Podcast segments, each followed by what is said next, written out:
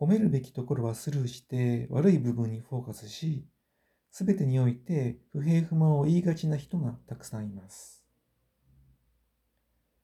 とても優れたものを手に入れているのに、決して満足しない人もいます。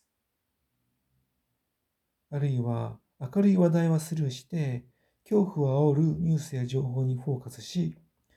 すべてにおいて自分を守るためだけに行動する人がたくさんいます。必要とあらば攻撃も辞さないと考えている人もいます。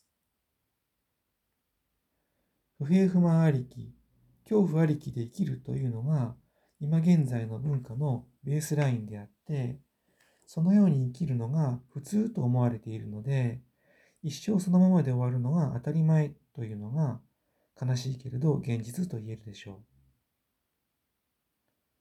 う。もともとそうじゃない人は別ですが、せっかくスピリチュアリティに興味を持って実践しても、自分で自覚しない限り、不満ベース、恐怖ベースの生き方は変わりません。自覚したところでそれを変える方法を誰も教えてくれないと思いきや、愛の星では本の紹介欄やこのポッドキャストでその方法を提示してきているので、皆さんには知らないとは言わせませんよ。愛の星で変わると言ったら他でもない。不満ベース、恐怖ベースから満足ベースに変わることを意味しております。悟りや巧妙を目指して瞑想しても成功するとは限らないし、願望を実現しても成長できるとは限りませんが、不満ベースで生きてきたのが、今あるものに満足できて、生きていることに感謝できるようになったら、自分でも変われたな、